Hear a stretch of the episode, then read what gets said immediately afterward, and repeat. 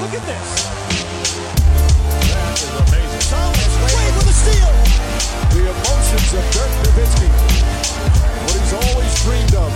Hoping to have another chance after the bitter loss in 2006.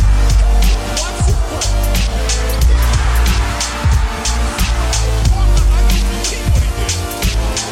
That is amazing. Hallo und willkommen zu Gutnext, dem deutschen Basketball-Podcast im Internet. Mein Name ist André Vogt und ich begrüße euch zu einer neuen Folge unseres kleinen, aber feinen Basketball-Hörspiels heute mit dem Fragen-Podcast am Samstag. Und der wird präsentiert hier in den Außenstudios in München von all denjenigen, die die neuen äh, Dimensionen von Gut Next so ein bisschen schon erkundet haben in den letzten Wochen, denn da gab es ja einiges. Zum einen auf twitch.tv slash André Vogt gibt's den Fragen-Stream am Dienstag. Es gibt den NBA Weinkiller. Es gibt auch bald wieder versprochen äh, das äh, Let's Play mit NBA 2K21. Es gibt noch ein paar andere äh, Formate, die jetzt kommen. Die musst du erstmal ein bisschen ausarbeiten. Alles, ähm, alles auf twitch.tv slash André Vogt. Da könnt ihr äh, Abos abschließen. Entweder könnt ihr einfach euer Prime-Abo, wenn ihr Amazon Prime habt, da reinhauen. Das kostet euch gar nichts. Dann kann man andere Abos noch äh, auf der Seite machen. Äh, da steige ich selber nicht so ganz durch, wie das funktioniert, aber das mit dem Prime, das habe ich verstanden. Das wäre sehr schön, wenn ihr das machen könntet. Aber natürlich könnt ihr auch alles auch for free sehen, ist auch ohne Werbung. Zumindest habe ich da nie was irgendwie freigeschaltet, glaube ich. Äh. Und natürlich gibt es auch den Discord-Server.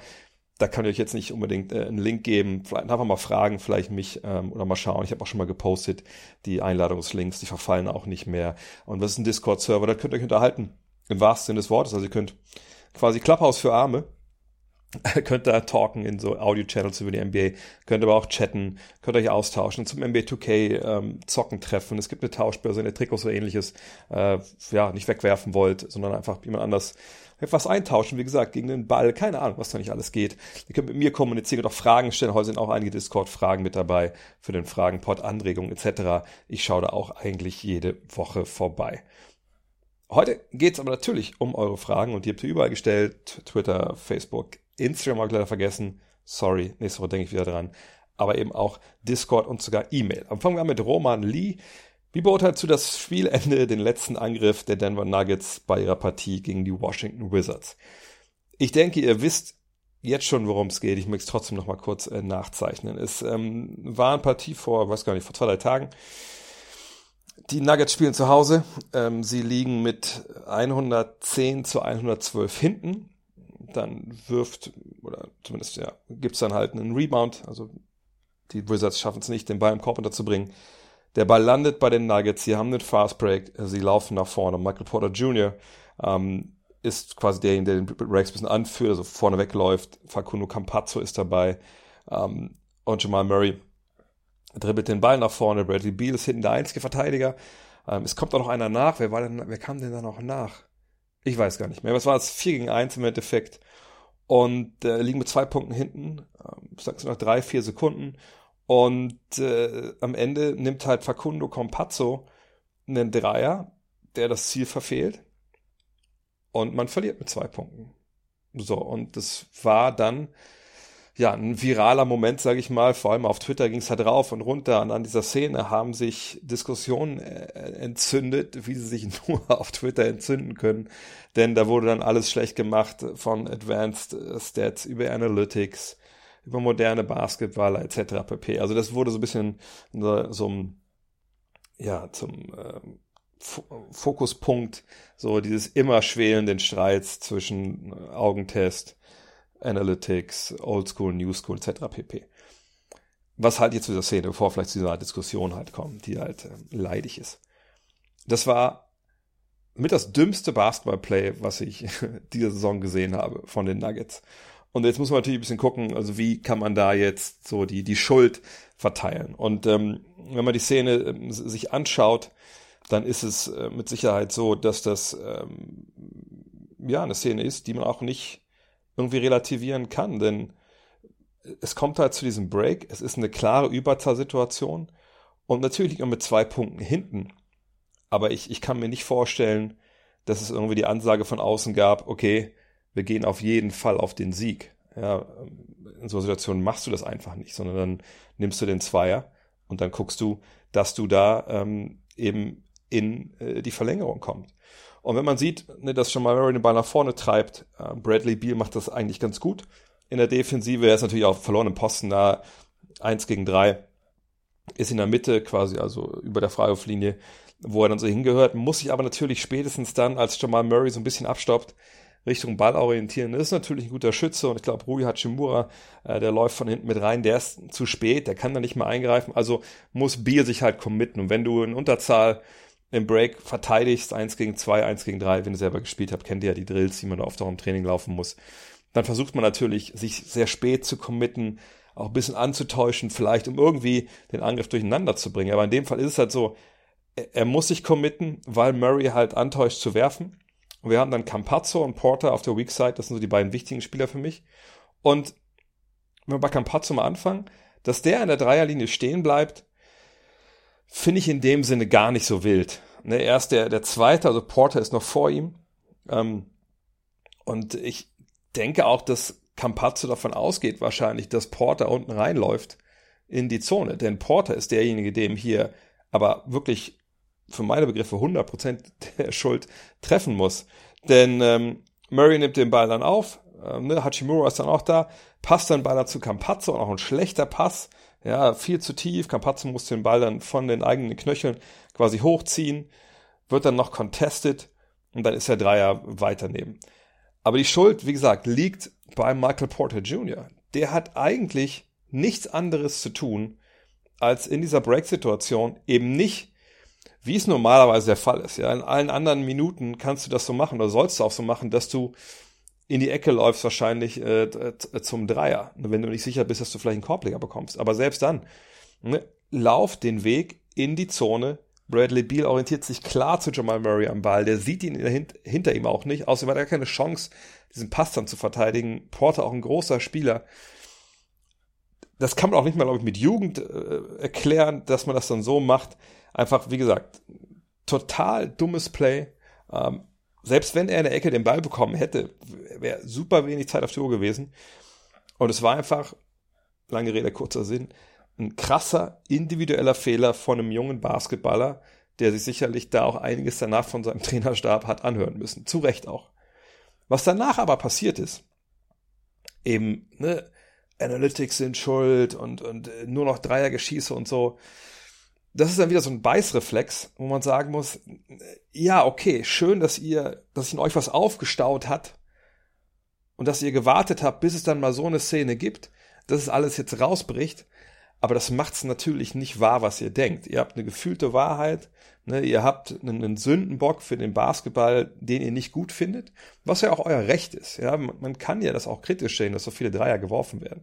Gar keine Frage. Nur das, was da zugrunde liegt, warum das so ist, warum die Dreier genommen werden, da ist eben, wenn man ein bisschen, äh, noch nicht mal Mathematik, aber ein bisschen mit einem analytischen Auge drauf schaut, dass man sieht, okay, diese Würfe sind mehr wert, wir treffen die gut, das gibt uns die bessere Chance zu gewinnen. Das ist nun mal so. Und es ist auch so egal, was man da jetzt für einen ästhetischen Anspruch an das Spiel hat. Und so ein Fehler, individueller Fehler von einem Spieler, der hat dann mit, mit so der globalen Bewertung halt nichts zu tun. Und ähm, fand ich wirklich, ehrlich gesagt, auch, ich fand es nicht schockierend, aber ich dachte, wir wären alle so als Basketballgemeinschaft ein bisschen weiter und könnten ein bisschen mehr differenzieren, dass das jetzt hier eine einzelne Szene ist, die vielleicht auch widerspiegelt, dass zu viele Dreier genommen werden, schlechte Dreier genommen werden, was ich auch schon seit Ewigkeiten sage, dass wir momentan, äh, was das angeht, in so, in so einem Übergang sind und dass man eigentlich erwarten sollte, dass in den nächsten drei, vier, fünf Jahren wir von diesen 10, 15 unmotivierten, ja, hau ich das Ding halt drauf, Dreiern, dass daraus wahrscheinlich dann in, den nächsten paar Jahren einfach Pump Fake, Drive und Score oder Drive und Kick oder Drive und Durchstecker wird. Und dann ist es wieder ein bisschen schönerer Basketball. Aber das hat mit dieser Szene jetzt von, von Michael Porter Jr. und ich würde wirklich knallhart auf ihn fokussieren wollen, ähm, relativ wenig zu tun. Von daher ähm, bitteres Knucklehead-Play. Ähm, auch mal was anderes, dass Michael Porter Jr. im Angriff Scheiße baut, nicht nur in der Verteidigung, aber äh, mehr ist es dann wirklich auch nicht. Patrick Holzapfel fragt, die Amis schreiben auf Twitter LeBrobin, kann LBJ ohne Batman AD nicht viel anrichten? Ähm, ich habe die Frage mit reingenommen, obwohl ich gar nicht weiß, wer die Amis sind und, und, und wo die das schreiben. Ich denke, dass es so ein Fall ist von, müsste man darauf achten, wenn immer Shams oder Vogue oder so irgendwas tweeten, dann ist oft so der erste Tweet darunter LeBron's a bitch oder MJ größer LeBron oder LeBum, also wirklich nur irgendwelche, ja, wie soll ich es gar nicht sagen, äh, dummen Trollkommentare, die sich immer irgendwie um LeBron drehen. Ich habe natürlich schon mitbekommen, dass die Lakers jetzt so ein bisschen in die Kritik geraten waren. In der vergangenen Nacht haben sie ja gewonnen, das hatte ich ja kommentiert. Ähm, gegen Portland, was defensiv exzellent gemacht in der zweiten Halbzeit. Äh, aber das natürlich davor, äh, als dann diese vier Spiele waren es ja, glaube ich, eine Niederlagenserie gab, dass es da äh, jetzt zumindest mal so Fragen gab, okay, also sind die noch gut? Äh, wie läuft's denn da? Das habe ich schon mitbekommen. Und das fand ich schon Überreaktionen vom, vom aller, allerfeinsten, denn was mich echt immer wieder fassungslos zurücklässt, ähm, sind solche, sind ja nicht mal Analysen, aber dann eine solche ähm, Äußerung, Team verliert Star A oder in dem Fall Star A und eine Star B, wenn wir jetzt eine Schröder noch mit reinnehmen, und verliert dann Spiele, auch ähm, Spiele gegen ja dann auch gar nicht so schlechte Mannschaften. Und sofort ähm, wird irgendwie dann vielleicht der Star, der noch übrig ist, in Frage gestellt, wie in dem Fall. Ähm, oder aber das ganze Team in Frage gestellt und dass sie es nicht drauf haben. Ähnlich war es ja bei Milwaukee, ne, wo mit Drew Holiday ein wichtiger Spieler gefehlt hat, aber wo es sicherlich auch noch andere Gründe gab. Ähm, haben wir auch in Rapid Reaction darüber gesprochen, Ole und ich, äh, warum es da nicht lief. So. Ähm, und jetzt hier, naja, ich meine, es ist im Endeffekt dann für mich so der, der Fall, denke ich, dass man einfach dann Leute, die LeBron wahrscheinlich seit 2010 eh nicht gerade wohlgesonnen sind, dass die auf sowas nur warten und dann direkt auf Twitter und sonst wo draufhauen.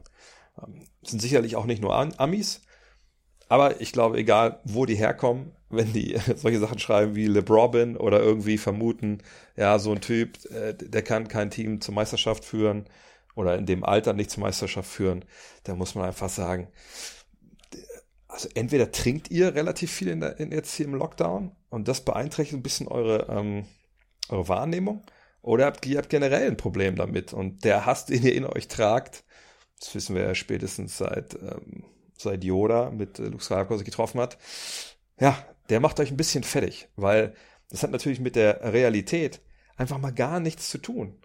Man möchte solche Leute, oder ich möchte das zumindest, ähm, am liebsten irgendwie einfach in einer realen Welt treffen, ein bisschen schütteln und, und mal mit denen reden und sagen, Jungs, kommt mal Mädels, je nachdem wer es ist, kommt mal zurück in, in, in die Realität. Ja, die haben jetzt, sie hatten vier Spiele verloren in Folge, ja, ähm, gegen Brooklyn, wo ich denke, kann man sicherlich mal verlieren. Auch wenn Anthony Davis dabei ist. Sie haben gegen Miami verloren. Letztes Mal, als ich gecheckt habe, waren die Finalist gewesen äh, im vergangenen Jahr. Äh, sie haben gegen Washington verloren. Gut, da kann man jetzt sagen, das muss nicht sein, die sind nicht gut. Ja, das kann man sicherlich argumentieren. Auf der anderen Seite muss man sagen, die haben gerade einen ziemlichen Lauf und spielen sich gerade in die Playoffs. Ähm, und dann verlierst du gegen Utah, wo ich glaube, ich gesehen habe, sind das beste Team momentan bilanztechnisch in der ganzen NBA. Also wenn du da sagst, LeBron oder ähnliches, dann muss man sagen, ähm, du bist vielleicht ein bisschen le doof im Basketball sind. Von daher, nee, nee, also da muss man überhaupt eigentlich gar nicht anfangen, auch darüber jetzt großartig nachzudenken. Man hat es gestern Abend auch wieder gesehen, ähm, dass LeBron James einfach weiterhin Naturgewalt ist. Ähm, von daher habe ich wahrscheinlich jetzt schon zu viel drüber gesprochen, über diese Frage. Mika gibt es schon gestern, fragt, ähm, denkst du, es wäre schlau, wenn LeBron James eine Pause machen würde oder reicht der All-Star-Break? Er trifft den Dreier in den letzten Wochen kein bisschen und auch wenn er es selbst sagt, er braucht keine Pause, glaube ich, er sollte seine Energie neu aufladen, um auch wirklich wieder voll bei der Sache zu sein. Bei dem Lob, den ich gerade über ihn ausgestattet habe, muss man schon sagen, dass er natürlich auch gerade gegen Washington dann in dem vierten Viertel und in der Overtime äh, dann nicht gut gespielt hat. Aber das sage ich mal, passiert jedem. Ähm, ne, solange es nicht einen Monat lang passiert oder das ganze Saison, ist es, glaube ich, auch vollkommen okay. Ähm, vor allem, wenn du halt dann noch Sachen erzwingen musst, sage ich mal, weil du sonst keine Playmaker in deinem Team hast. Und das ist ja der Punkt, wenn man ehrlich ist, nur noch diesen Lakers-Kader jetzt geschaut hat, ohne Schröder, ohne Davis. Du hast natürlich dann, äh, wenn du nur noch LeBron hast, eigentlich keinen ja, Kreativspiel, der für andere halt Würfe erarbeitet. Alex Caruso ist es nicht, Taylor Horton Tucker ist es nicht. Ähm, das sind natürlich auch Ballhändler, die mal ein bisschen äh, ne, Druck wegnehmen können, aber längst nicht entscheidend. So, und dann hast du halt nur Leute, denen der Ball irgendwie aufgelegt werden muss. Und wenn dann auch das alles sich auf einen konzentriert, dann kannst du dich auch gerade von Ende, am Ende von Partien dazu kommen, dass du dann vielleicht ein bisschen ausgelockt bist. Ähm, was sein Dreier angeht, ja, äh, im Februar jetzt, das, das, läuft nicht gut, 25 Prozent, ähm, da muss man auch gar nicht irgendwie das irgendwie versuchen, schön zu reden.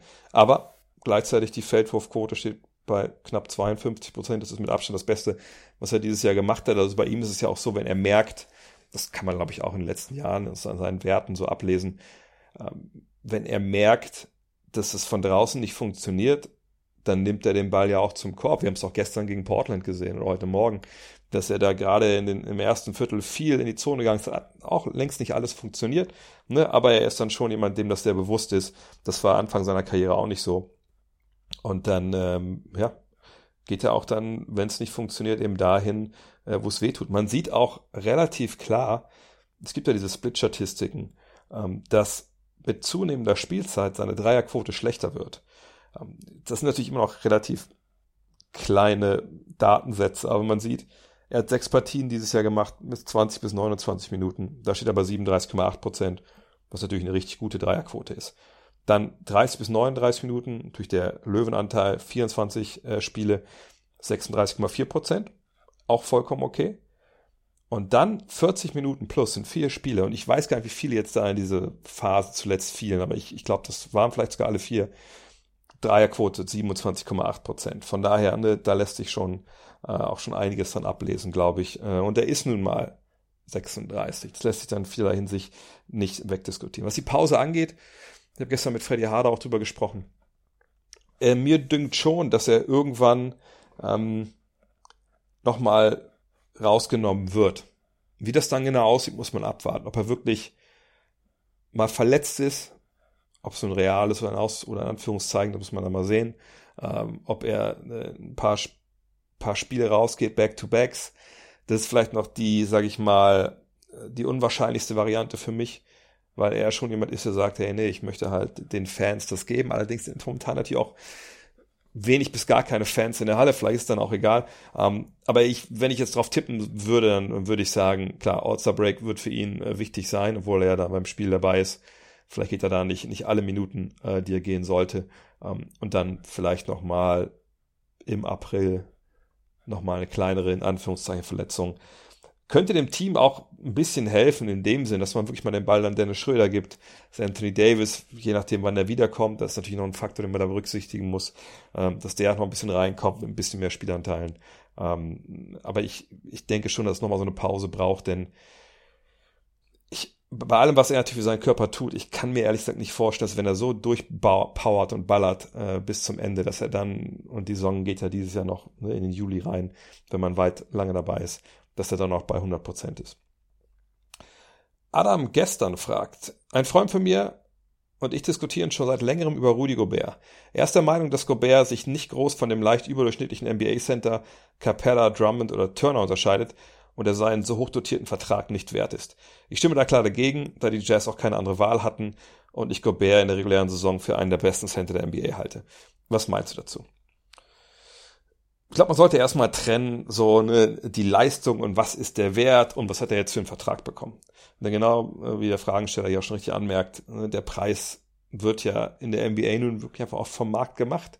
Und wenn du ein Team wie Utah bist, ein Team mit ganz klaren Titelambitionen, äh, mit einer Mannschaft, die in dem Sinne relativ teuer ist, dass du über dem Salary Cap liegst, dann hast du halt, wenn dann jemand wie Gobert Free Agent wird, zwei Möglichkeiten. Entweder du machst, was die Jazz gemacht haben, du einigst dich mit ihm auf einen Vertrag, du zahlst ihm das Geld, zahlst Luxussteuer und hast den Spieler. Oder du sagst, naja, ganz ehrlich, du bist super wichtig für uns, du bist der Anker unserer ja, Liga, was zweitbesten, drittbesten Verteidigung, ähm, du bist Defensive Player of the Year gewesen, ähm, ne, du bist unsere Identität, unsere Drop Defense, äh, obwohl sie es ja auch ein bisschen versuchen, das zu variieren, die, die lebt von dir. Ähm, aber wir haben das Geld nicht. Sorry. Ähm, ciao. Also sei denn, man kriegt noch irgendwie ein Sign and Trade, aber dann würde es ja heißen, man auch wieder Geld zurücknehmen müsste. Also von daher, wir gehen wir von aus, man sagt dann also, ciao, wir halten dich halt nicht. dann ist der Spieler weg, dann sind all die Leistungen von ihm, die er bringt, sind weg. Und du hast aber nicht jetzt dieses Platz in einem Salary Cap, um einen neuen Spieler für, für das Gehalt zu kaufen, weil du eben über dem Salary Cap schon warst. Heißt, du hast dann nur irgendwelche Ausnahmen und kannst dann für fünf oder was ich, äh, weiß nicht, was der aktuelle Wert jetzt ist, sagen wir acht Millionen irgendeinen Spieler holen. Und dann bist du bei irgendeinem Backup vom Backup vielleicht. Ähm, und dann bist du halbwegs froh, wenn du irgendwie einen Spieler bekommst, der durchschnittliche Leistungen bringt. Bringt dich das dann weiter? Natürlich nicht. Und deswegen muss man diesen, die, die Vertragshöhe einfach rausnehmen. Ist jetzt Rudy Gobert besser oder schlechter als Capella, als Drummond oder Turner? Es ist natürlich schon so, dass all die genannten ungefähr so die gleichen Skills haben, sag ich mal. Ja, das sind äh, Defensivcenter, ähm, die ja, vorne eingeschränkt sind. Vielleicht kann man Turner da in dem Sinne ein bisschen rausnehmen, weil der hat ja nun mal einen Distanzwurf. Der fällt zwar dieses Jahr nicht so geil, wie er das schon mal getan hat, aber zumindest hat er einen besseren Wurf als die anderen beiden oder überhaupt einen Wurf. Auf der anderen Seite muss man aber auch sagen, ähm, dass dann so Punkte Low Post und so äh, es bei Turner dann auch wirklich sehr, sehr eingeschränkt ist und man klar sagen muss, da bringt er dich dann auch nicht wirklich weiter. Was aber jetzt also defensiv? Also ist Gobert da jetzt so viel besser, dass man sagen müsste, okay, ähm, vorne bietet halt vertikales Spacing, ne, aus dem Pick and Roll in die Zone reinzurollen, Lobpässe, das meint man mit dieser Vertikalität, also dem vertikalen Spacing. Ne? Also man muss ihn da mit Verteidigern im Weg zustellen, damit er nicht jedes Mal das Ding von oben rein dankt. So wie es Capella natürlich auch ähm, in Houston gemacht hat und jetzt in Atlanta halt macht. Also macht ihn das dann so wertvoll oder wertvoller als die anderen. Und da muss man sagen, mh, mm, jein. Also wenn man sich mal Real Plus Minus anguckt, defensives Real Plus Minus, das ist so eine Statistik, ähm, die ja von, von einem Deutschen entwickelt wurde. Ähm, und die natürlich auch nicht das Allheilmittel ist, das ist keine einzelne Statistik, die aber schon ne, relativ gut bewertet, ne, was für einen Einfluss ein Spieler so auf äh, seine eigene Mannschaft halt hat. Und wenn man da mal schaut, scoret er nach offensiven, defensiven und dann ne, das zusammengefasste Plus-Minus. Beim defensiven Plus-Minus ist Rudy Gobert also der grüßt halt vom Gipfel der Center und kein anderer ist so beim beim vorletzten Basecamp. So, naja, muss kurz vielleicht mit Zahlen zu unterfüttern. 4,64 Defensive Real plus minus hat er und der nächste, das ist Jakob Pöltl, interessanterweise, steht bei 3,58. Also 1,06 ist der Abstand. Und das ist der Abstand vom zweiten Pöltl zu, ja, ungefähr zu Platz 6. Also schon, schon relativ weit. Und Capella 3,38, Miles Turner über 3,11, ähm, und Drummond muss ich erstmal suchen. Drummond defensiv äh, ist da wie gar nicht zu finden. Egal, der ist auch nicht so gut. Von daher, ich finde schon, dass Gobert zumindest eine halbe Stufe über den genannten drüber ist. Rechtfertigt jetzt das Geld? Nein. Wären die Jazz schlechter als Mannschaft, wenn sie Gobert austauschen würden für Capella ähm, oder für Turner? Ja, das würde ich schon sagen. Und bei Gobert denke ich auch, das ist ein bisschen schwer zu belegen, aber ich finde ihn defensiv einfach auch reifer und beweglicher als die anderen beiden. Ich meine, ich war schon erstaunt letztens, als ich auch Turner kommentiert habe, ähm, wie viel Distanz er noch so zurücklegen kann, um mal Blocks, ne, wo er eigentlich gar nicht im Play ist, ähm, sich noch zu sichern. Aber ich, ich finde bei Gobert, man sieht einfach diese, diese, diese Grundschule, die er erfahren hat in Frankreich, die natürlich mit zum Besten ist, was man so in Europa bekommen kann oder in der Welt bekommen kann. Er ist super athletisch und damit meine ich nicht nur die Sprungkraft, sondern einfach auch so die Beweglichkeit. Er hat tolle Instinkte und er ist wahrscheinlich von denjenigen, die ich gerade genannt habe, der, der am meisten Würfe in, verhindert, weil er einfach da ist. Ja, bei Turner, der hat sicherlich auch mittlerweile einen Ruf, wo man ganz klar sagen muss, der verhindert Würfe einfach mit seiner Präsenz, dass man sich nicht traut. Capella, klar, sicherlich auch, aber ich glaube, dass Gobert da eine halbe Stufe drüber ist. Ähm, und deswegen würde ich sagen, ähm, ja, der ist klar besser. Ist einer der besten Center der NBA. Das ist wieder so ein Begriff, wo man jetzt nicht weiß, ist wir Top 3, Top 5, Top 10 gemeint. Ähm, natürlich, weil er im Angriff kein Postgame hat und keinen Wurf hat, ist er da zum Teil schwer vermittelbar. Ähm, man muss sicherlich Embiid und Jokic ganz klar vor ihm nennen. Christian Wood spielt eine tolle Saison, allerdings würde ich dann ein bisschen abwarten wollen, ne, was wirklich da am Ende des Tages drin ist, auch Richtung Playoffs und so. Und dann kann man schon für Gobert wahrscheinlich sogar stimmen. Ähm, weil, viele andere, die danach kommen, einfach auch, auch klare Schwächen halt haben, ähnlich wie er, aber dann vielleicht nicht so überragend in einem Punkt sind. Ähm, von daher, ich würde schon dem, dem Adam hier rechts geben, nicht seinem Kumpel. Aber wie gesagt, es ist dann oft eine Frage von dem, was man so selbst höher einschätzt. Ne? Defense, Offense etc. Franz John fragt, die Lakers benötigen einen defensiv starken Big Man. Die Lakers verpflichteten Damian Jones. Ist das die benötigte Verstärkung? Ähm, na, ich sag mal so, also wenn ein Spieler während der Saison ähm, entlassen wird irgendwo anders und es ist jetzt kein Buyout oder sowas in dem Sinn, dass es ein Veteran ist, der sich auf irgendwas äh, geeinigt hat und man dann sieht, dass es ein Spieler ist, der in den letzten fünf Saisons drei verschiedene Teams hatte und den letzten, oder die Saison, der Saison davor in Atlanta und in Phoenix, ja, es quasi nicht geschafft hat, äh, eine größere Rolle einzunehmen, dann muss man schon sagen, ja, dann fällt es schwer zu, zu glauben, dass der einem Meisterschaftsteam helfen kann. Auf der anderen Seite, wenn man sich anguckt, was Damian Jones kann, dann sind das natürlich die Blocks, ne, vielleicht wird sich einer noch erinnern, dass er damals in Golden State ähm, auch so ein bisschen ausgebildet wurde. Man dachte, ah, okay, das ist dann wahrscheinlich der Nachfolger für JaVale McGee, so als der Pick-and-Roll-Athlet, der auch mal einen Wurf blocken kann und der dann immer so in, in Spurts spielt. Hat da nicht so richtig funktioniert. Ne, sagt dann nach Atlanta, dann nach Phoenix und jetzt vielleicht, jetzt zu den Lakers. Interessanterweise hatten die ja auch JaVale McGee vergangenes Jahr, von daher ist auch da wieder so der Nachfolger und die Rolle würde ich für ihn sehen. Ist er da jetzt die Lösung für?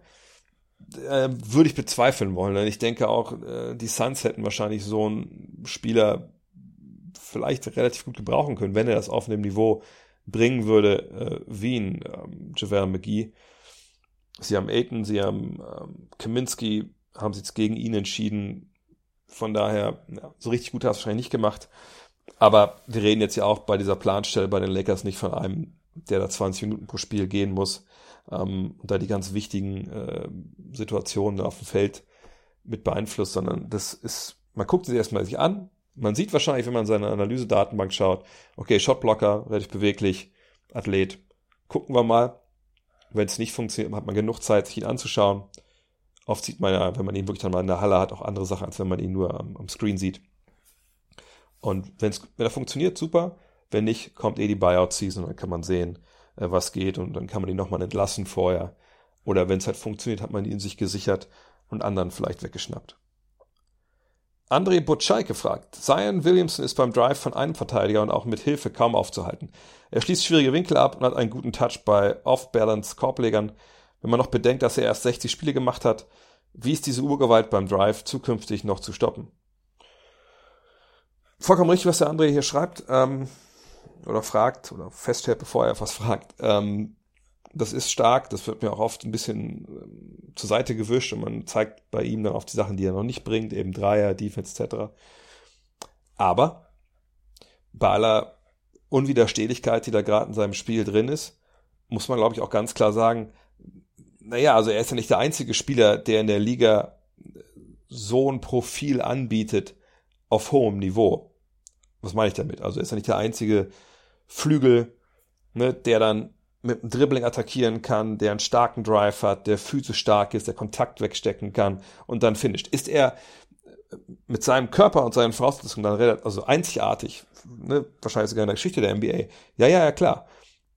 Aber die Defense, mit der du ihm beikaufen kannst, ähm, ist im Endeffekt die gleiche, wie du bisher Janis Antetokounmpo halbwegs äh, beikommen kannst, indem du halt sagst, naja, ist ja schön, dass du mit einem und zwei Verteidiger fertig wirst, aber was ist denn da, wenn da drei stehen? was ist denn, wenn zwei Verteidiger ne, quasi dich aufnehmen, wenn du losdribbelst, der dritte kommt dann nochmal dazu, wenn du schon in der Bewegung bist und nicht mehr unbedingt ähm, die Richtung wechseln kann. Also dieses Build-a-Wall-Prinzip. Ich denke, das ist dann eins, was er ähnlich wie Antetokounmpo oder wenn man Ben Simmons noch reinpacken will, das kannst du dann nicht wirklich nachhaltig gut für dich lösen, wenn du keinen Sprung aus dem Dribbling hast, wenn du keinen Dreier hast, sondern alles eben mit dieser Athletik und diesem Zug zum Korb lösen willst.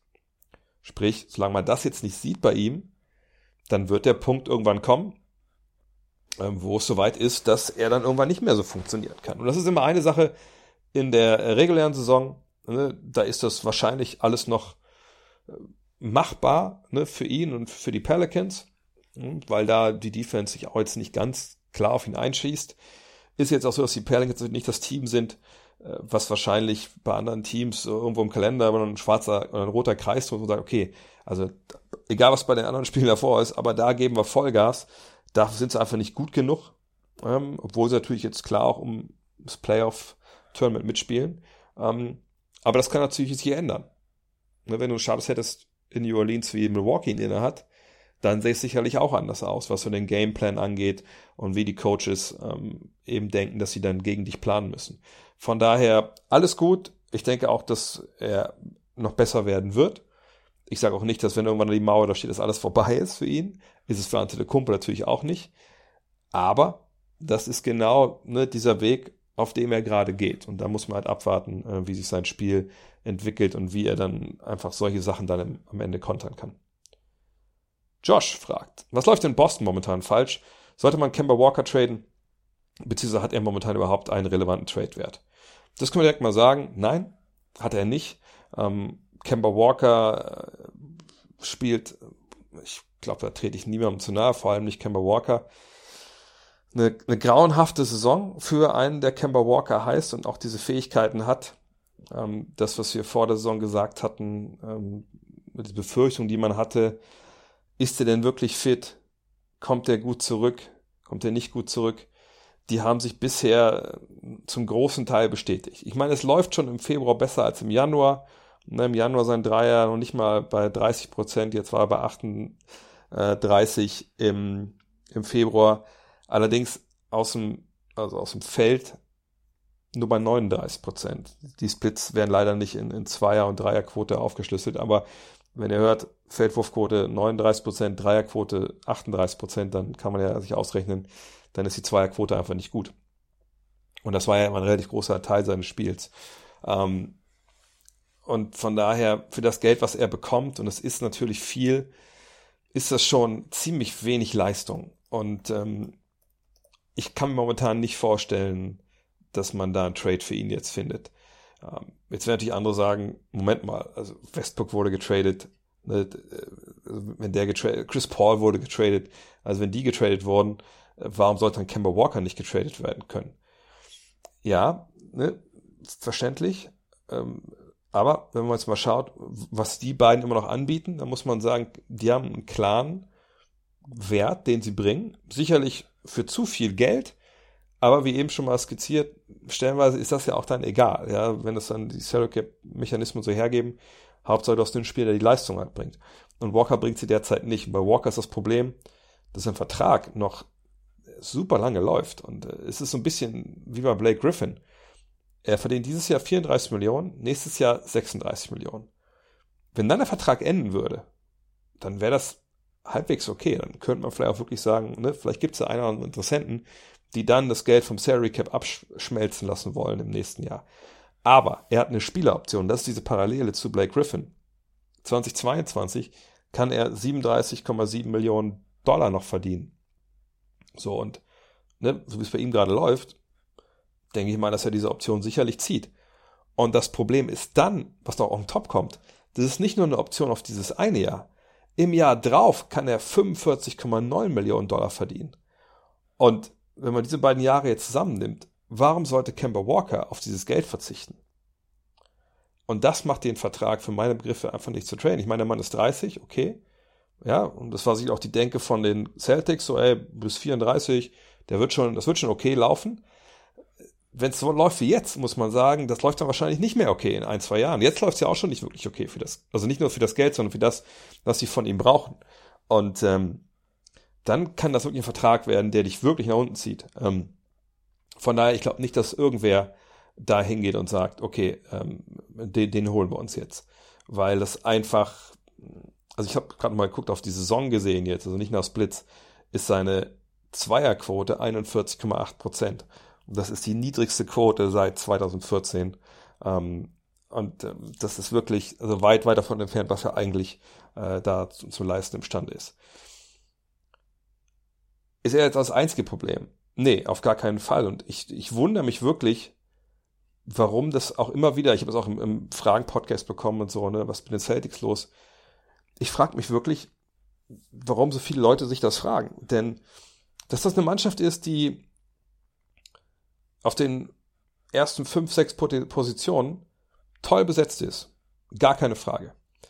Aber wenn man danach dann mal reinschaut, was danach kommt, dann muss man ganz klar sagen, da klafft halt ein unglaubliches Qualitätsloch. Ja, wenn wir jetzt bei Walker sind, bei Marcus Smart, Jalen Brown, Jason Tatum, Tristan Thompson, Daniel Tice, dann ist das ja vollkommen okay.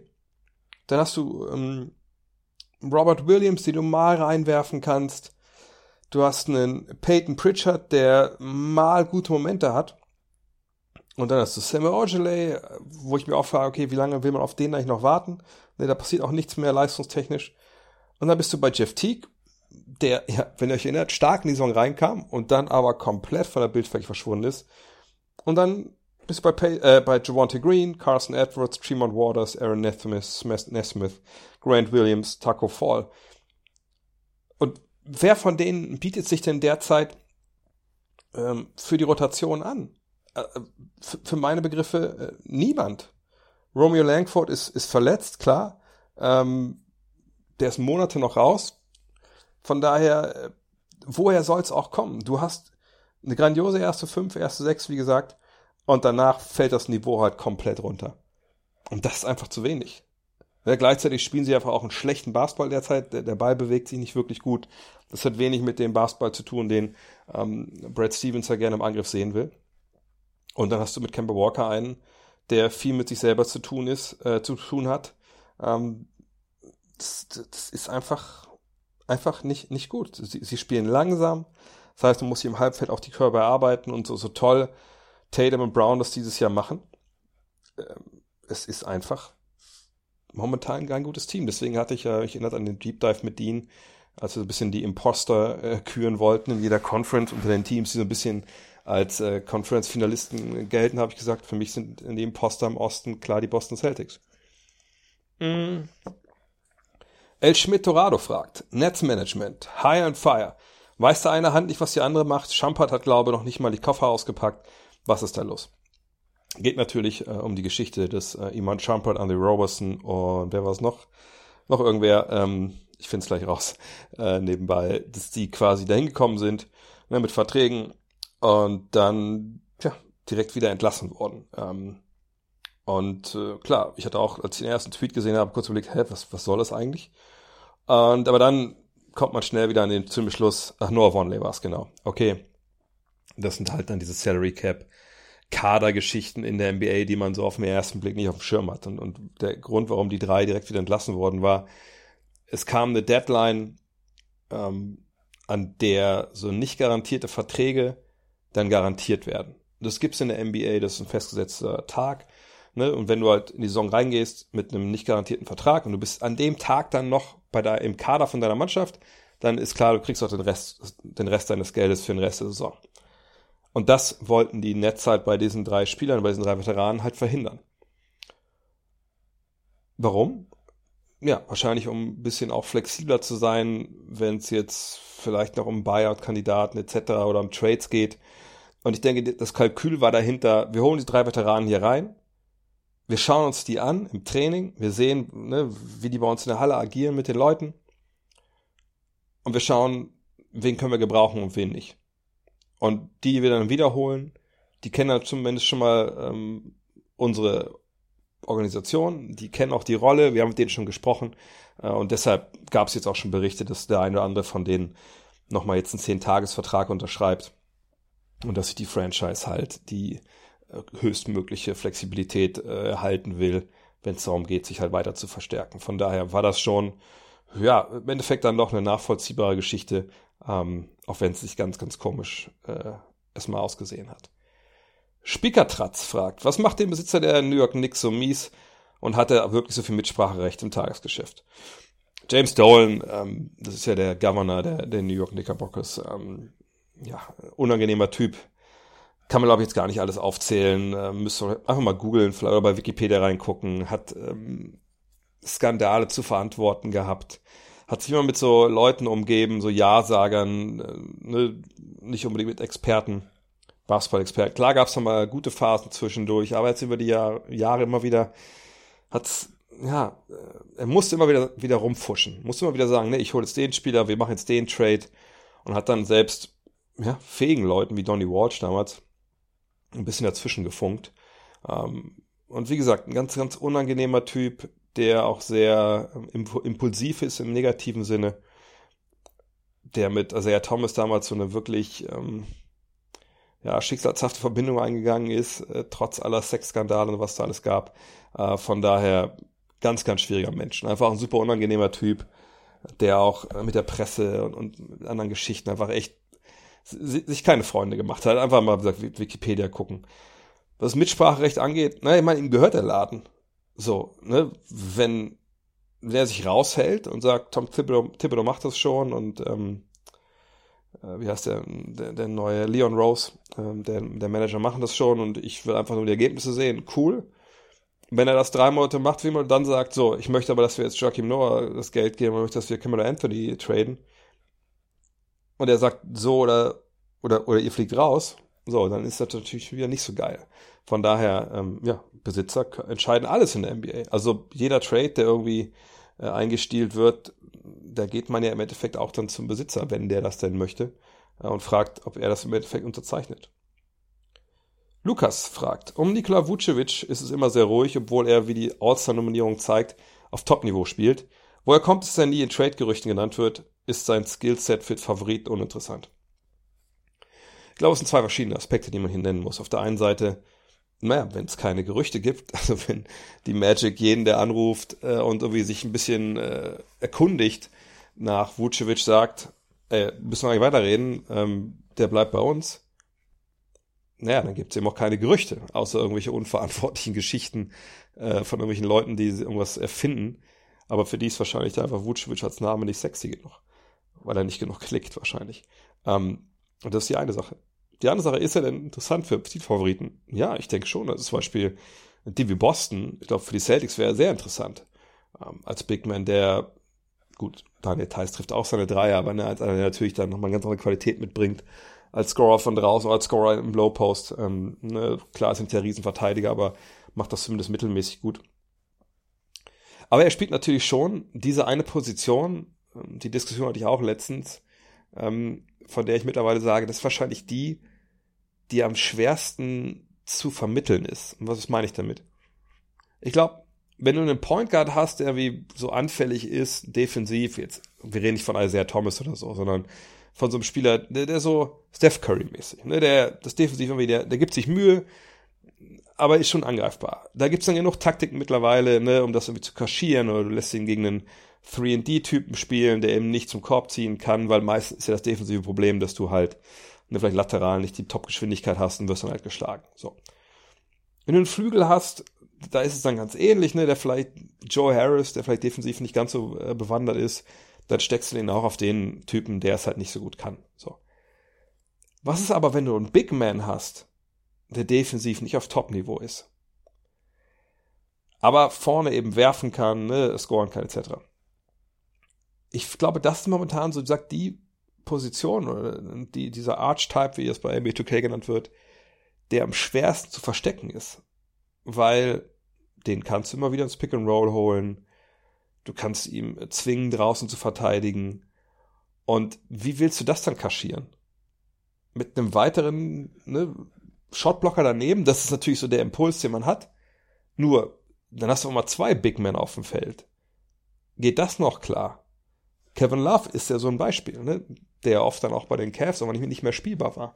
Ähm, und das kann dann schon ein Grund sein, dass wenn es Mannschaften gibt, die Verstärkungen brauchen, die sich überlegen, wen können wir holen, die, wenn sie dann bei Vucevic landen, sagen, hm, wie viel besser macht er uns wirklich? Und können wir das kontern, wenn er attackiert wird? Und das darf ich dann schon sagen, dass er er ist, er ist vielleicht eingeschränkt interessant, ähm, weil du eben eigentlich neben einen wie ihn jemanden stellen müsstest wie, wie Maximilian Kleber zum Beispiel. Das macht der Maximilian Kleber auch so, so wertvoll, dass er eben, wenn man ihn jetzt dem Posing gestellt, beide Positionen des Gegners verteidigen kann auf einer großen Position, je nachdem, wer besser ist. Ähm, aber solche Spieler gibt es ihm auch, auch wenig, von daher, so würde ich mir das erklären wollen, dass Vucevic da jetzt vielleicht nicht A, nicht in Gerüchten auftaucht, weil sie gar nicht da sind und B, vielleicht auch dann ne, gewisse Teams einfach jetzt nicht den großen Bedarf sehen, sich ihn zu holen. Mm.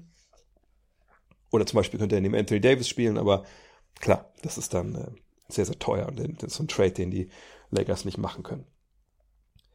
Lukas fragt, wäre Lonzo Ball nicht eigentlich ein sehr guter Fit für Dallas neben Luka Doncic? Die Dreierquote ist nicht verkehrt, Defense ist gut und ein smarter Passgeber ist er auch. Würde ihn eigentlich lieber in einem starken Team wie, wie Utah sehen. Utah braucht Lonzo Ball überhaupt gar nicht. Äh, ich wüsste gar nicht, wo, welche Rolle er da spielen sollte, wenn ich ehrlich bin. Das würde ähm, das Team auf jeden Fall nicht besser machen. Bei Lonzo Ball muss man sagen, ja, also er ist ein Spieler, der sein Team, glaube ich, besser macht, als es nach außen hin scheint. Ähm, ist auch natürlich auch schwierig bei New Orleans, ne? ein Team, was nicht mal die Hälfte seiner Spiele gewinnt, was defensiv desaströs ist, aber vorne echt gut. Ja, wie ordnest du jemanden wie, wie Ball halt ein? Aber ähm, wichtig ist bei ihm natürlich die Dreierquote, die mittlerweile über 40 Prozent angekommen ist. Das haben wahrscheinlich viele gar nicht so auf dem Schirm. Ähm, sonst sind die Zahlen ja, okay, ne? 14 Punkte, 4 Rebounds, 5 Assists, 1,4 Steals. Ne, das passt alles so. Was ich bei ihm aber mich so ein bisschen frage ist, was ist so jetzt dann äh, die, die, die Rolle, die er, die er spielen soll? Ist er so der, der Lead Guard, sag ich mal, der den Ball dann viel in der Hand hat, der so dein Hauptplaymaker ist? Hm, wahrscheinlich nicht. Also er hat die Rolle so halb inne momentan, ähm, startet ja dann auch oft, oder startet in der Regel neben, neben Eric Bledsoe. Ähm, trotzdem spielt Ball die meisten Assists äh, bei den Pelicans. Kann er in einem, in einem Team spielen mit Doncic, wo er quasi nie den Ball wirklich in der Hand hat? Oder nur um dann abzuschließen? Oder ne, ist es dann so, dass er dann äh, von der Bank mehr, also wenn Luca mal sitzt, dann äh, kreieren soll? Ich, ich weiß nicht, ob, ob das für ihn so die richtige Rolle ist. Man muss auch sagen, mit seiner Dreierquote, wenn man sich die Splits anguckt, der Monate, dann spielt er momentan einfach einen unfassbaren Monat mit 48 Prozent. Und ist es einfach nur ein Ausreißer, weil die beiden Monate davor klar schlechter waren und auch unter Durchschnitt? Ähm, oder ist es aber jetzt mehr als nur ein Trend? Das muss man auch so ein bisschen abwarten. Also ich glaube nicht, dass er perfekt wäre ähm, neben Luka Doncic. Ich glaube, es muss auch unbedingt, nicht unbedingt ein Point Guard sein neben Doncic. Sie bräuchten halt wirklich ähm, jemanden, der vom Flügel aus als Playmaker auch 3D bringen kann, aber eben auch, wie gesagt, mal, mal selbst einen Korb vorbereitet. Ähm, und da, glaube ich, ist Ball nicht so die, die, die, äh, ja, die Top-Personalie, wenn ich ehrlich bin. Hm. Hat Lou Dort eine Chance auf ein All-Defensive-Team oder fehlt ihm dafür noch die Lobby, da Oklahoma City jetzt auch keine Bäume ausreißt und gefühlt aktuell außerhalb von Oklahoma City-Fans auch gar nicht wahrgenommen wird? Also ich habe schon einige Fragen zu Lou Dort bekommen, auch in der Vergangenheit. Ähm, und natürlich defensiv ist er jemand äh, mit, mit, seinem Körper, wo man klar sagen muss, natürlich, äh, das ist einer, von dem kann man noch einiges erwarten, äh, defensiv vor allem. Und es ist ja auch jemand, der eine gute Rolle spielt ähm, bei den Oklahoma City Thunder, die ja eine Mannschaft sind, die vielleicht nicht unbedingt komplett überraschen, meine ich stehen bei 14 und 19, ne, aber ähm, schon für meine Begriffe das echt besser machen, als ich selber gedacht habe, eben weil sie auch auf Top-10-Niveau verteidigen. Und du verteidigst nicht auf Top-10-Niveau, wenn du nicht, gerade in so einer neuen, jungen Mannschaft, wenn du nicht Leute hast, die das halt einfach auch drauf haben. Und dort mit seinen 21 Jahren hat augenscheinlich defensiv drauf. Ähm, der Dreier fällt dieses Jahr nicht so gut, aber das tut ja in dem Fall jetzt hier nichts zur Sache. Ähm, aber wenn man sich mal anschaut, ne, seine Zahlen, das ist natürlich defensiv immer dann schwer, das dann äh, stellenweise zu erheben. Da denke ich schon, dass dann doch was fehlt noch. Also ich, ich glaube, er macht das schon auf sehr hohem Niveau, wie gesagt, in der Top 10 Defense. Er ist sicherlich auch ein Kandidat, aber ich, ich tue mich ein bisschen schwer jetzt zu sagen, ähm, das ist auf jeden Fall einer fürs All, fürs All Defense Team, denn da gibt's natürlich schon auch bei den äh, Top-Teams andere Jungs, die das mindestens auf einem gleichen Niveau machen. Und ähm, von daher würde ich da erstmal Abstand von nehmen wollen. Aber er ist ein junger Typ, ähm, er hat den Körper dazu, er hat, glaube ich, auch diese Mentalität, die du brauchst. Und dann bin ich mir relativ sicher, dass wir ihn da irgendwann auch mal sehen werden. Aber wie es dann halt bei den ähm, Wahlberechtigten so ist, die stimmen dann wahrscheinlich eher für die Jungs, die ja wirklich auch, ähm, wie soll ich sagen, ähm, ein bisschen mehr Accolades in den Amerikanern, die ein bisschen mehr ne, Accolades gesammelt haben. Und da es auch nur zwei Teams gibt, ähm, glaube ich, dass dann, dann andere Leute da auf jeden Fall weiter vorne sind. Was auch okay ist. Also ich glaube auch nicht, dass er jetzt unbedingt in so ein Team reingehört momentan. Leon Alecke fragt, hat Ben Simmons eine Chance auf den ersten Guard Defensive Player of the Year seit Gary Payton? Klar, es gibt mit Embiid einen offensichtlichen, offensichtlicheren Kandidaten im Team, aber ist Simmons Fähigkeit, jede erste Option der NBA, NBA Ausnahme vielleicht Davis und Jokic zu verteidigen und die Deflections, also die abgefälschten Pässe, nicht sogar wichtiger? Gestern verteidigt ja Luka Doncic unglaublich, davor Dame Lillard oder LeBron James. Er kann mit seiner Größe und Beweglichkeit alles verteidigen. Diese Vielseitigkeit setzt ihn von Gobert oder auch Embiid ab, die im Flügel wenig Einfluss auf gerade Shooter wie Lillard haben. Ähm, ja, Ben Simmons ist sicherlich jemand, ähm, den man auf Liste haben sollte. War vergangenes Jahr ja auch schon All Defensive ähm, mit Marcus Smart, mit Rudy Gobert, war es noch, äh, ich glaube, Kumpo auf jeden Fall und Anthony Davis. Ähm, und er hat eine Vielseitigkeit, die natürlich äh, wahnsinnig ist. Also ich würde ihn am ehesten noch mit Kawhi Leonard vielleicht vergleichen, obwohl ich denke, dass er nochmal einen Ticken schneller ist. Und ähm, das jetzt ja auch dieses Jahr sich auf die Fahnen geschrieben hat, hat glaube ich auch gesagt, ich will der, oder ich denke, ich bin der beste Verteidiger ähm, der Liga. Allerdings, ich finde es halt schwierig, ähm, generell überhaupt für einen, für einen Guard oder Flügel zu stimmen, wenn es eben dann doch einfach diese Big Men gibt, die ja einfach ein Spiel dann doch viel, viel mehr äh, beeinflussen defensiv, als es halt jemand wie Simmons tun kann. Ähm, und klar, die, die Beispiele, die jetzt hier genannt wurden, ähm, ne, wie er dann stark verteidigt, natürlich, keine Frage. Das stimmt alles. Ähm, aber ein Big Man, der einfach hinter einer Verteidigung steht, sage ich mal, der das Ganze orchestrieren kann. Natürlich haben wir jetzt auch nicht mehr so den Fall, dass man immer einfach eine eigene Zone rumlungert, sondern muss auch an die Dreierlinie raus, etc. Aber ich, ich, ich würde einfach nicht sagen wollen, dass Ben Simmons ein Spiel mehr defensiv beeinflussen kann, als halt zum Beispiel in Rudy Gobert derzeit. Wo ich sagen würde, das wäre jetzt schon mein, mein Favorit für ein Defensive Player of the Year dieses Jahr. Ähm, Defensive Rating ist natürlich grandios von den Sixers, sind Fünfter. Da hat er eine Menge mit zu tun. Aber er hat natürlich auch ein Beat hinter sich. Äh, von daher, ich, ich sehe es dieses Jahr nicht. Ähm, es stimmt alles, was hier gefragt wird, was hier in der Frage von dem Leon angeführt wird. Aber in einem Vakuum, denke ich, ist Rudy Gobert einfach, wenn wir jetzt mal bei dem Vergleich bleiben, defensiv wertvoller, als das ähm, Simmons ist, wenn es jetzt um 5 gegen 5 geht. Wenn es darum geht, ne, wer kann mehr Spielertypen effektiv verteidigen, dann ist es natürlich Simmons, aber ich glaube, so kann man das dann in dem Fall nicht sehen. Sascha, Sascha Paczynski fragt, warum bekommt Steph Curry so wenig Freiwürfe zugesprochen? Viel weniger als andere Guards, gerade zum Beispiel auch ein Trey Young. Ich bin echt manchmal verwundert, was da nicht gepfiffen wird, gerade beim Zug zum Korb. Michael Thompson hat heute ähnliches geäußert. Ja, man muss auf der einen Seite sagen, dass Steph Curry natürlich jemand ist, der dann wahrscheinlich dann doch zum einen nicht so auf die Fouls aus ist.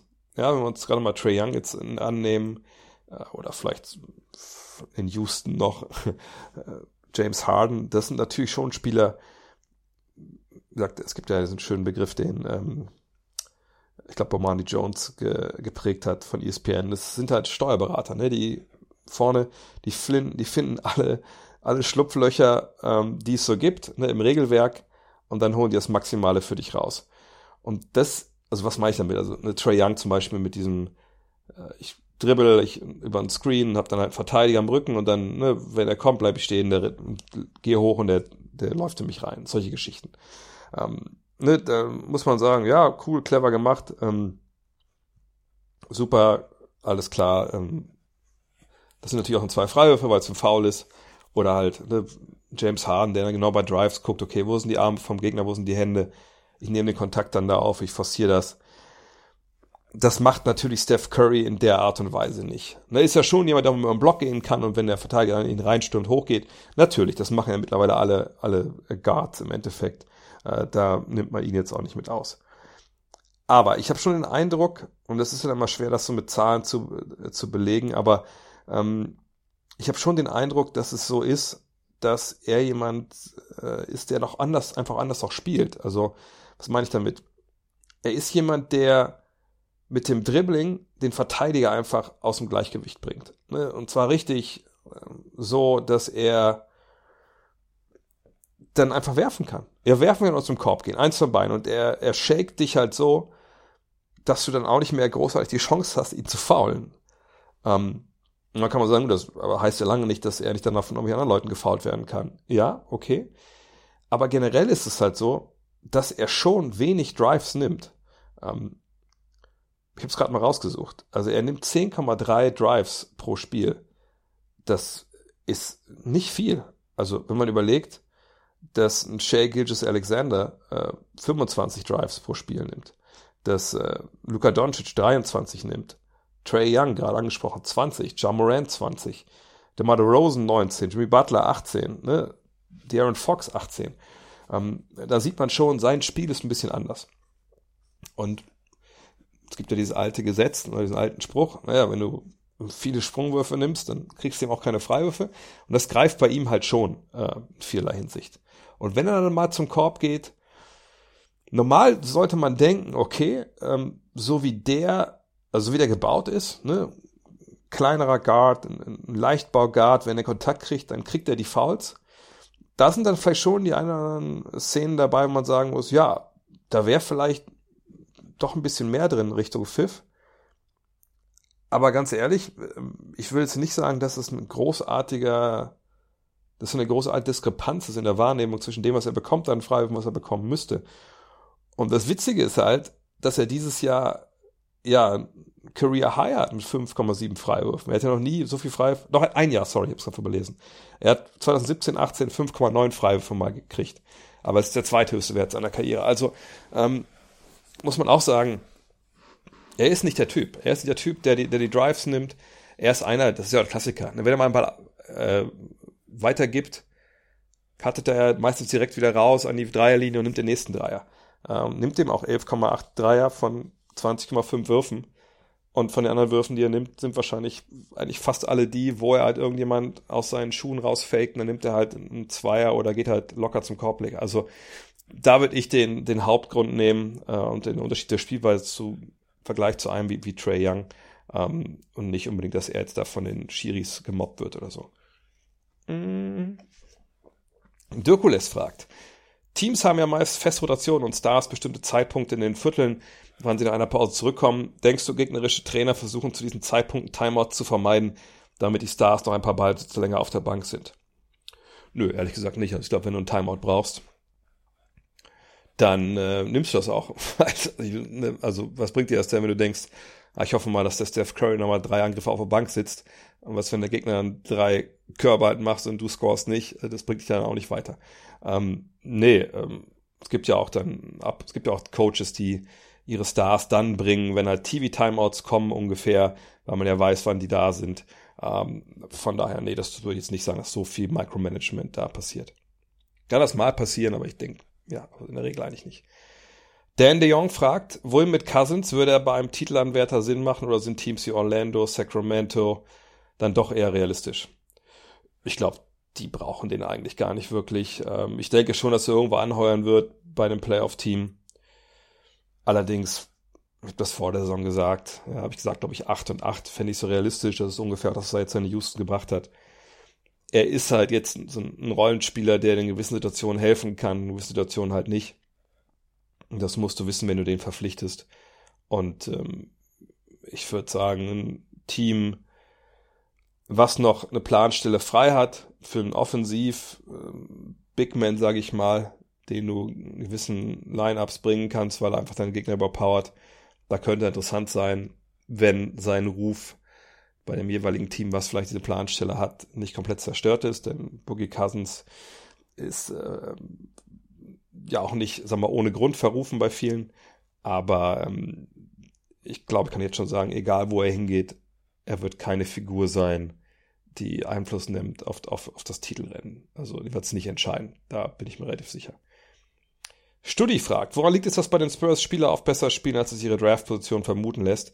Und würde sich, würden sich talentierte Spieler bei ihnen eventuell auch noch besser entwickeln, beispielsweise Doncic, Tatum oder Zion? Nun, was sind drei Beispiele von Jungs, die sich super entwickelt haben. Ich wüsste jetzt nicht, was man da noch mehr rausholen soll. Äh, das würde ich jetzt mal rausnehmen. Man muss, glaube ich, jetzt allererstes sagen, die Draft-Position von einem Spieler hat, klingt jetzt blöd, nichts damit zu tun, oder sagen wir so andersrum formuliert, wo du gedraftet wirst, hängt nicht nur damit zusammen, was du kannst als Basketballer. Da gibt es ja ganz verschiedene Sachen, die da mit reinspielen. Was brauchen die Teams an Spielern, die, die früh draften? Ne? Bist du jetzt meinetwegen ein ziemlich guter Defensivcenter? Ne? Sagen wir mal beim Typ Rudi Gobert. Und die ersten zehn Teams in der Draft haben alle Center. Auch länger unter Vertrag meinetwegen und brauchen einfach auf der Position niemanden. Dann ist es ziemlich egal, was du kannst. Klar, wenn du, wenn du Greg Oden bist vielleicht, dann wirst du trotzdem für gedraftet, aber ne, das sind ja nicht die allerwenigsten. Und ähm, da wirst du durchgereicht so. Bist du vielleicht verletzt gewesen? Es bestehen einfach Fragezeichen, ob du längerfristig äh, funktionieren kannst in der NBA. Wirst du vielleicht auch durchgereicht. Ähm, ne, das, da gibt es aber Faktoren, die da mit reinspielen, die, die schwierig sind. Bist du Janis Antetokounmpo und die Leute haben von dir nur welche VHS-Tapes gesehen, das ist übertrieben, aber äh, welche ne, körnigen Handyvideos aus einer Halle in Athen gegen die zweite Ligisten da äh, in Griechenland, ne, wirst du auch durchgereicht. Bist du Dirk Nowitzki und ähm, klar, Greg Pettino glaubt an dich und Don Nelson glaubt an dich, aber der ganze Rest findet dann dann schon irgendwie cooler, wenn sie, ähm, keine Ahnung, wenn sie dann äh, Paul Pierce bekommen, oder äh, Paul Pierce ist ja auch noch durchgereicht worden, ne? Die anderen wollen lieber die, ähm, die, die etablierten College-Stars haben, ne? dann wirst du auch durchgereicht.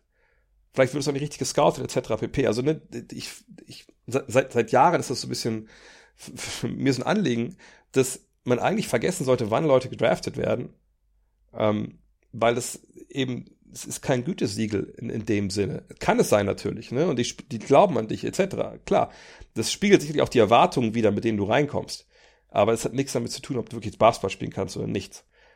Was die Spurs aber gut gemacht haben über die Jahre, ist eben, dass sie Top-Scouting hatten, Top-Player-Development und einfach eine, eine richtig gute Kultur, wo Leute sich entwickeln können, Fehler machen können und von der Pike auf wirklich jedes Jahr lernen, wie das funktioniert. Das war eines der schockierendsten Dinge, die ich auf dieser Coach Clinic von Greg Popovich damals in, ähm, in Berlin äh, ja, gelernt habe, in dem Sinne, dass ich nicht wusste, dass das, dass das so ist, dass er meinte, ey, wir fangen jedes Jahr, wenn wir uns treffen, bei Null an. Und ich meine, das waren die Spurs, das war damals noch die Spurs mit, mit Duncan, mit Ginobili, mit Parker. Ja, mit den Jungs, die eigentlich, wo der Kern über, über Jahre zusammen waren. Und trotzdem hat er damals gesagt, ey, wir, wir fangen immer an. Und das waren so Übungen, so, so D-Jugendübungen. Ne? Wir laufen von der Grundlinie bis zur Freiwurflinie, machen einen Sprungstopp mit, ähm, mit, mit, mit beiden Beinen. Landen mit beiden Beinen gleichzeitig. Dann laufen wir bis zur Mittellinie und landen aber versetzt und machen dann Reverse Pivot und solche Geschichten.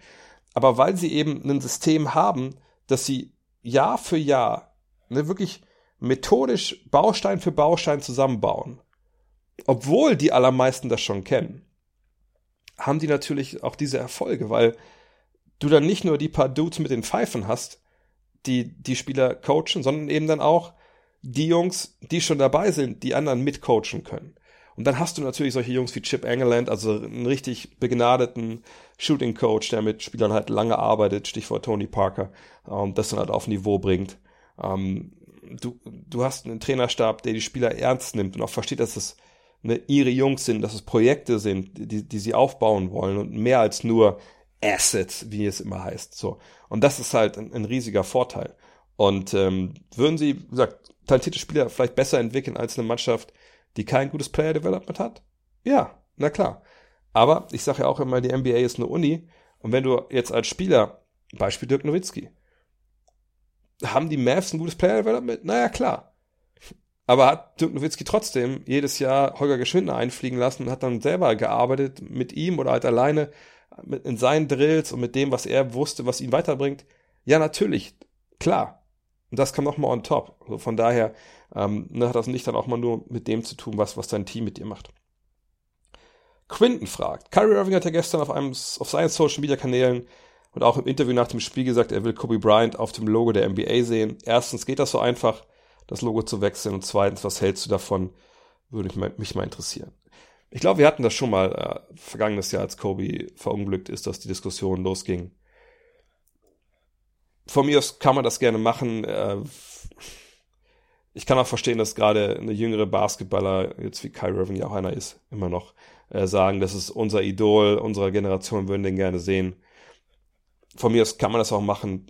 Ich, ich sehe jetzt aber auch nicht, was das großartig bringt. Das ist irgendwie jetzt Kobes Vermächtnis steigert oder so. Ich weiß ich nicht. Also ich glaube, Jerry West wird heute auch nicht. Klar nennt man ihn auch The Logo, keine Frage. Aber ist Jerry West jetzt in, in, in vielen, in den Augen vieler ein besserer Basketballer, weil er im Logo ist? Oder ist er jetzt, denken jetzt alle, er ist der prägende Spieler dieser Zeit gewesen? Natürlich nicht. Jerry West, wenn man es ketzerisch sagen will, war der größte Verlierer. Sagt er ja auch, hat er auch selber gesagt mal, ähm, was natürlich nicht stimmt, äh, den die NBA je gesehen hat, eben weil er so viele Finals verloren hat. Ähm, mir ist es im Endeffekt mittlerweile egal. Ich, ich bin eigentlich eher natürlich oldschool und sage, hey, das Logo ist geil, das ist ikonisch, äh, warum soll man das ändern? Ähm, ich finde auch jetzt diese, die, dieses, ähm, also dieses Foto von Kobe, was er da jetzt angeboten hat, Kyrie als neues Logo, finde ich auch jetzt nicht großartig anders und ich wüsste jetzt auch nicht, dass man da sofort auch Kobe erkennt. Äh, von daher, whatever. Scooby781 fragt, hast du eine Theorie, warum es Menschen wie LeBron James, aber auch zum Beispiel Roger Federer und Tom Brady gelingt, dem Alter zu trotzen? Ist das Talent so groß, dass es im Alter immer noch reicht oder harte Disziplin oder, oder Ernährung? ich bin überzeugt, dass bei solchen Leuten, ähm, die dann auch natürlich zu, zum Goat-Status ne, dazugehören oder ihn eingenommen haben, dass bei denen alles perfekt zusammenkommen muss. Eben das Talent.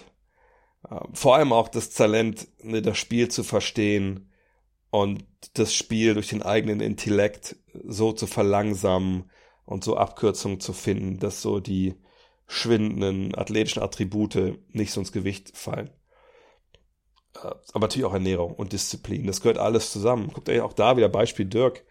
Ne, früh anzufangen, keine Milch mehr zu trinken, wenn man weiß, das tut einem körperlich auf irgendeine Art und Weise nicht so richtig gut. Ähm, die Ernährung komplett umzustellen, kein Tropfen Alkohol während der Saison, äh, extra Einheiten zu fahren, sich stundenlang äh, pflegen zu lassen von Physiotherapeuten. Das ist ja alles nicht selbstverständlich. Und das ist das, was man auch damit meint, wenn man sagt, man bringt Opfer. Oder halt Avocadosaft zu trinken. Halt, ne? Das sind dann alles Geschichten. Wenn du auf das Level willst, musst du das halt alles machen. Und das ist halt, ist nicht für jeden. Ich meine, könnt euch ja jeder checken. In eurem Beruf, den ihr habt, oder in der Schule, oder in eurem Studium. Seid ihr der Beste in eurem Jahrgang? Seid ihr ne, der Beste in eurem Job, in eurer Abteilung? Kann sein, weiß ich nicht. Ich würde sagen, wahrscheinlich nicht, weil man einfach auch dieses, wie soll ich sagen, diesen Antrieb braucht, einfach diese Opfer zu bringen und diese Zeit zu investieren und nicht an den Punkt kommt, bevor man eben dann ganz da oben ist, dass man sagt, nö, ich bin zufrieden, das ist, das ist gut für mich, das reicht. Ich sage nicht, dass das schlecht ist, wenn man zufrieden ist. Ich finde, es ist sogar sehr gut, wenn man zufrieden ist und eben nicht sich immer noch weiter treiben lässt, dass, dass man noch mehr opfert, etc. Aber manche machen das halt so, manche haben auch dieses Talent, und dann passt alles 100% zusammen, dann landet man da, wo man landet. Aber ich finde, ne, das muss aber auch sein, sonst kommst du da nicht hin. Aber gleichzeitig ist es auch vollkommen okay, wenn man nicht auf Goat-Level ist und ähm, für sich halt das Maximale rausholt und einfach glücklich ist mit dem Einsatz, den man bringt und das, was man rauskriegt. Barry Bright fragt, ist Luka Doncic der beste europäische Spieler of all time? Und wann kommen unsere T-Shirts? T-Shirts, da muss ich sagen, äh, habe ich gestern Mail bekommen, eine WhatsApp vom, vom Philipp von Dörz, dass das ähm, jetzt mitbekommen in Portugal ähm, gab es ja ziemlich wilden Covid-Ausbruch, der auch das, die Fabrik er, erreicht hat. Dieses, wisst es ja vielleicht, also ich lasse ja die äh, Shirts nicht mehr irgendwo in China produzieren, sondern in Portugal nachhaltig, ne, nach Gütesiegel, Umweltschutz etc. Und ja, die haben runterfahren müssen wir auf 30, 40 Prozent, hat er, glaube ich, geschrieben gehabt. Und das hat ja auch jetzt unsere Produktion getroffen. Das wird jetzt ein bisschen länger dauern. Aber da gibt es eine Mail an alle Vorbesteller, die ähm, das nochmal genau erklärt. Aber ist ja egal, weil momentan, jetzt wird er wieder kalt, kann man eh kein T-Shirt tragen. Aber Doncic ist natürlich nicht der beste europäische Spieler of all time. Wie soll er das denn sein? Also, weil wenn wir von all time auf all time sprechen, äh, dann müssen wir davon reden, was hat er erreicht. Ähm, und ich beziehe es mal auf die NBA erstmal. Aber man kann sich auf Europa beziehen, ist eigentlich egal. Und wenn man dann mal sieht, okay, ne, Euroleague, äh, ne, Europameisterschaft, MVP Euroleague, ne, alles gut. Das ist natürlich auch echt schon Sachen, die hat nicht jeder europäische Spieler erreicht. NBA muss man aber sagen, ja, was, was hat er eigentlich erreicht?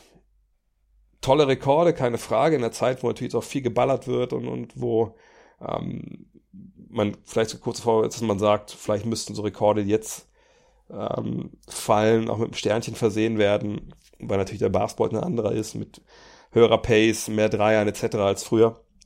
Aber ähm, natürlich sind die beste europäische Spieler of all time, weil einfach nichts gewonnen hat in der NBA. Ähm, weder MVP noch Titel. Das sind zum Beispiel zwei Sachen, die Dirk Nowitzki gewonnen hat. Ähm, also momentan würde ich wahrscheinlich nicht mehr Top 5 nennen, wenn es um die europäischen Spieler geht. Wenn es jetzt um, sagt, um die Karriere geht, geht es darum, ähm, ist ja also, also basketballerisch. Da muss man sagen, ja, na klar, da hat er natürlich tolle Voraussetzungen und tolle Tools.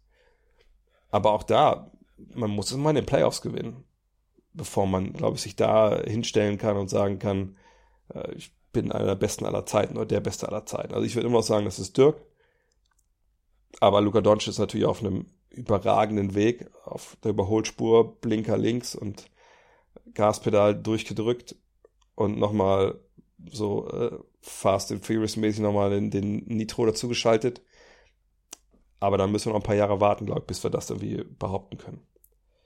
Klaas fragt, holt der VfL Wolfsburg ohne die Dreifachbelastung jetzt das Double?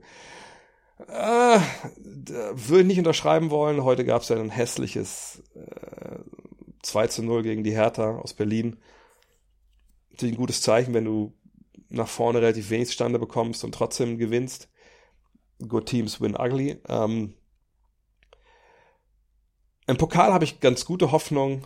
Deutscher Meister natürlich Bayern München, da müssen wir nicht drüber reden. Ähm, aber Pokal müsste erstmal gegen Leipzig gewinnen. Das wird wahrscheinlich das Spiel des Jahres für den VfL.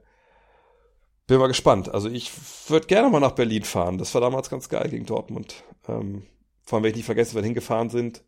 Und ähm, komplett auch Karten. Wir damals, wir hatten drei Jungs aus meinem Abi-Jahrgang, wir hatten alle Karten, haben es dann vorm Stadion mehr oder weniger zufällig getroffen. Und die dann meinten, ey, danach machen wir die Nacht zum Tag. Das wird so geil. Und dann wusste ich eigentlich schon, als dann so die Choreo vorher war, das wird wahrscheinlich äh, nicht so ein langer Abend werden, weil ich war ja 93 auch dabei gegen Gladbach, damals, dass wir 3-0 verloren haben. Da war das null so emotional, aber da war ich da mit meiner Frau und wir saßen in der Kurve und ich hatte echt halt, also, gut, das kann man sagen, du heulst ja eh öfter im Internet, aber ich hatte echt so Tränen in den Augen und dachte schon so, Gott, oh Gott, wenn mich das schon vor Anpfiff so emotional mitnimmt, dann werde ich ja heute nicht alt. Und so war es dann auch. Dann war es ja ein relativ schnell ein klares Spiel. Ähm, und wahnsinniger Sieg. Ähm, und wir waren dann einfach abends um elf, glaube ich, dann schon wieder nach Hause, oder weiß gar nicht, wo das Spiel war. Ich bin direkt nach Hause gefahren, ein Bier im Auto getrunken. Und dann aber auch dann zum Autokurse dann in, in Wolfsburg, da waren ja auch, auch viele, viele Fans. Das war auch ganz geil. Ja, Pokal. Pokal habe ich, hab ich ein gutes Gefühl, aber ich würde mich jetzt nicht hinstellen und sagen, wir gewinnen das auf jeden Fall. Ähm, vielleicht nur so viel beim Spiel Leipzig, keine Anrufe. Da gehe ich auf jeden Fall, gehe ich auf jeden Fall nicht ran. Never Say No to Sports fragt, wie geht es dir? Die letzten zwei Jahre waren heftig, die Stadionsache, das Resultat daraus, Kobe, Covid mit allen Auswirkungen, Unsicherheit bei Five, Wölfe Radio, die Unsicherheit um die Rechte, äh, um die NBA-Rechte im Herbst. Wie geht, wie geht es dir mit allem, äh, allem und allem, was in der Aufzählung noch fehlt? Ähm, mh, hm, mir geht's gut. Also ich,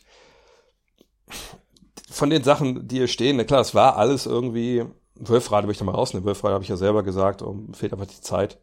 Sonst hätte ich das natürlich sehr gern weitergemacht. Ähm, mit der Unsicherheit in meinem Job, finde ich, muss man ja mit Leben lernen. Und wenn ich ehrlich bin, lebe ich damit, seit wir 2003 da die Five angefangen haben, weil als freier Journalist, und ich war dann ein paar Jahre festangestellt bei Five, mittlerweile bin ich ja auch wieder auch frei, schon seit Ewigkeiten eigentlich auch schon. Ähm, da weiß man ja, als freier Journalist kann das eben alles innerhalb kürzester Zeit vorbei sein, egal ob da irgendwelche Rechte verkauft werden etc. Aber ich muss auch sagen, dass ich im, im letzten Jahr, auch natürlich durch Covid, ähm, auf der einen Seite natürlich mir viel Sorgen gemacht habe, gar nicht mehr sehr um mich, aber halt gerade so um, um meine Eltern und, und das nimmt einen auch dann mehr mit und beschäftigt einen mehr als diese komische Nazi-Geschichte da damals. Das wirkt immer noch nach, weil man immer noch irgendwo auf irgendwelche Listen steht und irgendwelche Mails bekommst oft oder, oder Kommentare oder so. Ähm, aber das, ist das alles Grundrauschen. Also sag mal, dieser Shitstorm damals, ähm, so nenne ich es einfach mal, hat mir gezeigt, was möglich ist. Viele von den Sachen hätte ich, hätte ich nicht geglaubt, dass sie möglich sind. Ähm, was so diesen Hass anging und Morddrohung und so. Aber auf der anderen Seite war es so, dass man auch gesehen hat, was, was im Positiven möglich ist. Und ähm, eine positive Sache, die ich im Endeffekt auch daraus gezogen habe, ist auch, dass äh, ich gelernt habe, dass alles, was im Netz passiert, im Endeffekt auch im Netz ist. Also es sind alles Einsen und Nullen und es ist nichts, was dich eigentlich ins, ähm, ins, ins, ins moderne Leben irgendwie verfolgen sollte oder ins normale Leben verfolgen sollte. War ganz spannend, weil mich am Dienstag im, im Fragenstream einer gefragt hat, wieso gibt es eigentlich von dir keine, keine Wikipedia-Seite? Und da muss ich ein bisschen lachen, weil ich meinte, ja, pass auf, also äh, A, brauche ich das nicht, B, stehen über mich seit damals halt so viele Lügen im Internet, die man ja auch nicht äh, tilgen kann. Das ist eigentlich ganz geil, dass man so an den Punkt kommt, wo man sagt, kommt, okay, ist mir einfach auch alles scheißegal. Ne, es gibt so viele Videos, auch bei YouTube, wo ich da äh, wirklich, also so krass äh, beleidigt werde, dass man immer einfach dann so krass abhärtet, dass es schon irgendwie dann so was Gutes hat. Ähm, aber momentan muss ich sagen, äh, bin ich wahrscheinlich so, so, so, so demütig wie noch nie in meinem Leben, denn mir wurde das gerade auch jetzt bewusst. Ähm, die Tochter hatte jetzt letztens erst Geburtstag, ähm, dass mir so überlegt habe, es ist so krass mit diesem, mit Covid und dem Lockdown und, und so viele Menschen momentan einfach sind in der Situation, wo sie gar nicht wissen, wohin mit sich. Ja, und ich habe natürlich auch Freunde, die in der Gastronomie arbeiten, die, die Künstler sind, die, ähm, die Geschäfte haben, die natürlich alle momentan in, in so, einer, so einer Warteschleife hängen und, und nicht wissen, ob, ob ihr Leben weitergeht. Und dann sehe ich immer bei mir, ich kann den Podcast machen, ich, ich kann Five machen, ich, ich, äh, ich mache Sachen auf Twitch. Ich, ich habe meinen Job als, als Experte. Und ähm, das läuft alles normal weiter. So. Klar muss ich mich sechs Stunden da One-Way in den ICE setzen, mit FFP2-Maske, ähm, jedes Mal, wenn ich hier runterballer. Aber ähm, wer bin ich, dass ich da irgendwie irgendwas schlimm dran finden, finden soll, wenn, wenn anderen Leuten einfach es, es da richtig dreckig geht und einfach die auch richtig ähm, nicht wissen, wie es weitergeht. Und von daher all diese Probleme, die, die hier, nach denen hier gefragt wurde, sind im Endeffekt, wenn man, wenn man ehrlich betrachtet, sind einfach alles keine Probleme. Da gibt's ganz andere Dinge. Und ähm, äh, was eine Sache, die mir auch bewusst geworden ist, dass selbst wenn alles wegbrechen würde, ja, selbst, keine Ahnung, welche Rechte sind weg und, und Heft wird eingestellt.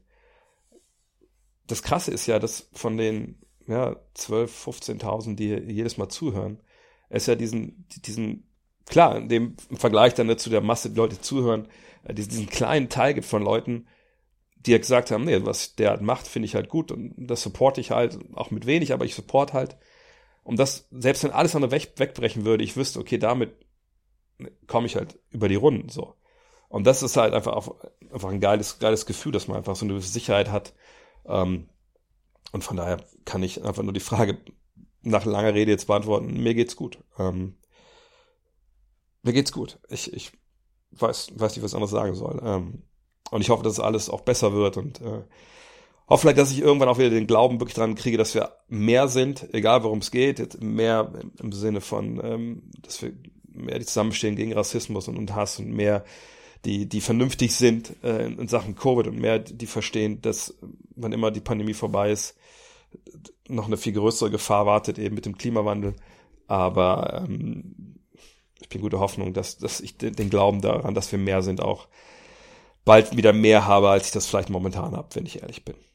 Aber nee, nee, mir geht's, mir geht's eigentlich gut.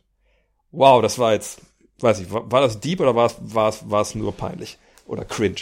Egal. Vielen, vielen Dank fürs Zuhören heute. Ähm, ich bin die Tage nochmal, ähm, bin die Tage noch in München. Dann geht's ab Dienstag wieder normal weiter mit dem äh, Fragenstream auf Twitch. Dann gibt's Mittwoch die nächste Folge NBA Weinkeller. Da freue ich mich drauf, Len Wern und ich. Mit den nächsten edlen Tropfen aus der NBA-Geschichte, die wir uns anschauen werden. Und äh, wird die neue Five fertig gemacht. All die guten Sachen. Ähm, hoffe, ihr seid dabei. In diesem Sinne, vielen Dank fürs Zuhören. Wenn ihr bei twitch.tv slash André Vogt dabei sein wollt, wenn ihr euer Prime-Abo da lassen wollt, vielen, vielen Dank. Wenn ihr Discord dabei sein wollt, schickt mir gerne eine Mail an dre.next.de, schicke euch den Einladungslink. Wir hören uns nächste Woche wieder oder schon am Wochenende, wenn ihr dabei sein wollt. Bis dann, euer André. Look at this. That is amazing. Thomas Wade with a steal. The emotions of Dirk Nowitzki. What he's always dreamed of. Hoping to have another chance after the bitter loss in 2006. Watch the play.